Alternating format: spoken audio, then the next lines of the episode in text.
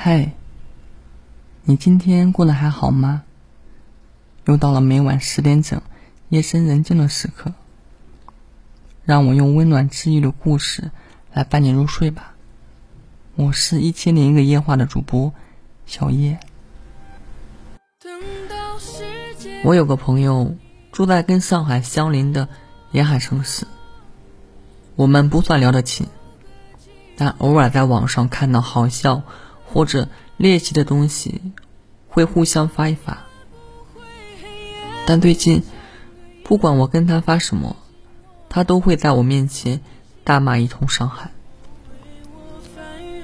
不管我找他聊跟疫情多么不相关的。他都会根本不接那个茬，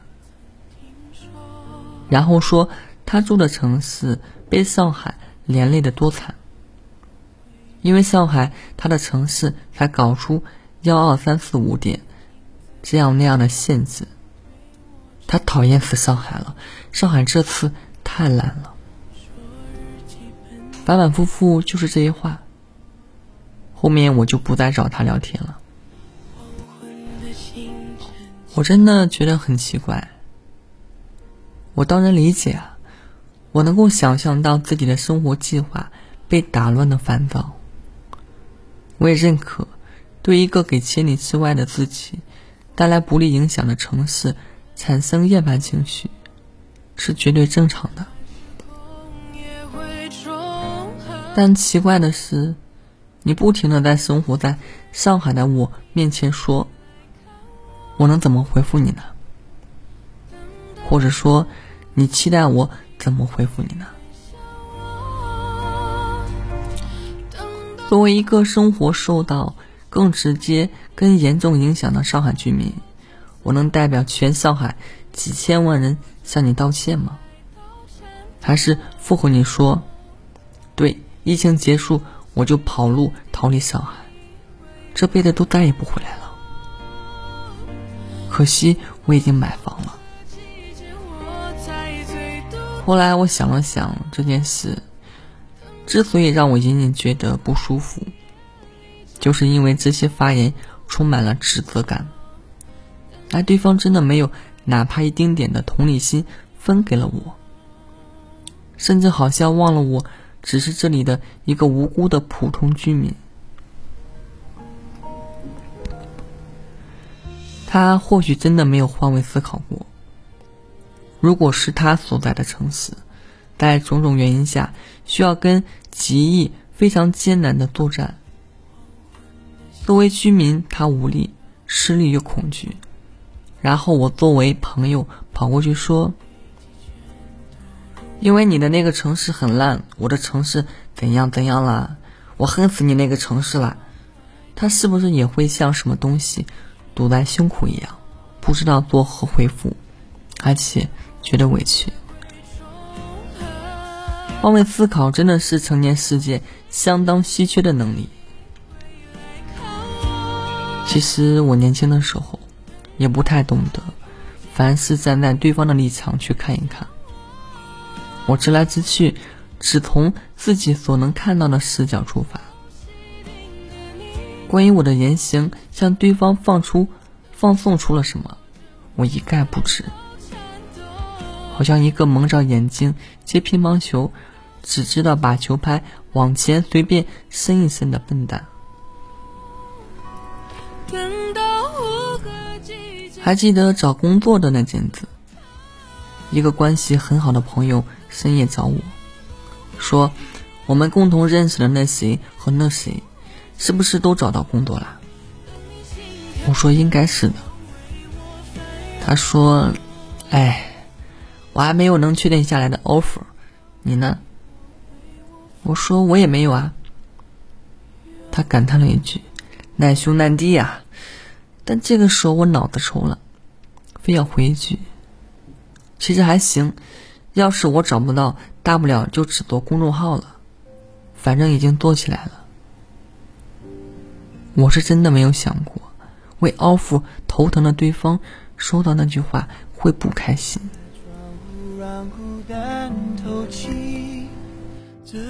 在人家把脆弱的底牌摊出来给我，确切的从我们站在同一个地方寻找安慰的时候，我先是告诉他：“对呀，我也没有 offer。”但立刻又偏偏要跳离那个逻辑，对他说：“想不到吧，我还有退路。”有一天，我突然想起来这件事，觉得愧疚又尴尬。我没有任何要故意高他一头的意思，但我很可能让那时的他更难过了。后来，我在工作环境中很快就学会，你必须要保证。你是一个很好亲近、很好合作、说话做事考虑别人的感受的人。不是你需要去讨好别人，而是你需要给到对方基本的尊重和基础，简单但不可或缺的体谅。恋爱其实更是如此。我时常怀疑，如果恋爱中的两个人。真正都具备良好的换位思考能力，那全天下那种整日剑拔弩张、相处的大半年时间游走在关系破裂边缘的情侣，应该要少掉大半。之前有个读者跟我聊，说自己跟在一起一年多的对方提出分手了，对方居然说这很费解。读者发来一个笑哭的表情，说：“怎么就费解了？本身我样样条件都优于他，当初就是看他耐心好，待人又温和。然而我们在一起的后面几个月里，他就连自己游戏都打不好，这样的事情都能迁怒于我。”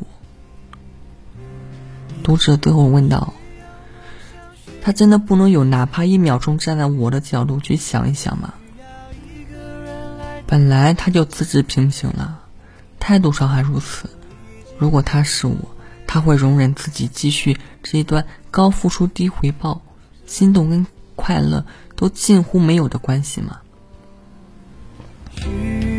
对方真的拎不清的，就只管全数表达自己的喜怒，他发现不了另一个人也已经慢慢的找不到两个人必须一起的理由了。人是不能当眼里只有自己的人的。如果你想要珍惜一段关系，你不能看不见对方的诉求和种种深埋于心的需要。就好像你去养一盆花，花告诉你，它喜欢烈日，每个下午都把它搬在窗前晒那么一会儿吧。你却自顾自的觉得。就放客厅好了，阴凉一点，我也懒得动。我读者讲的那个故事里，对方真的莫名其妙发泄怒火无数次，在女生大的小的情绪面前，不管不顾晾着她好多次，也把对方带着哭腔的电话不耐烦的挂过了几次。结果到被分手了，他还觉得。干嘛呢？我们不是好好的吗？只是偶尔有时候会有一点矛盾而已啊。这样的男生真的很多，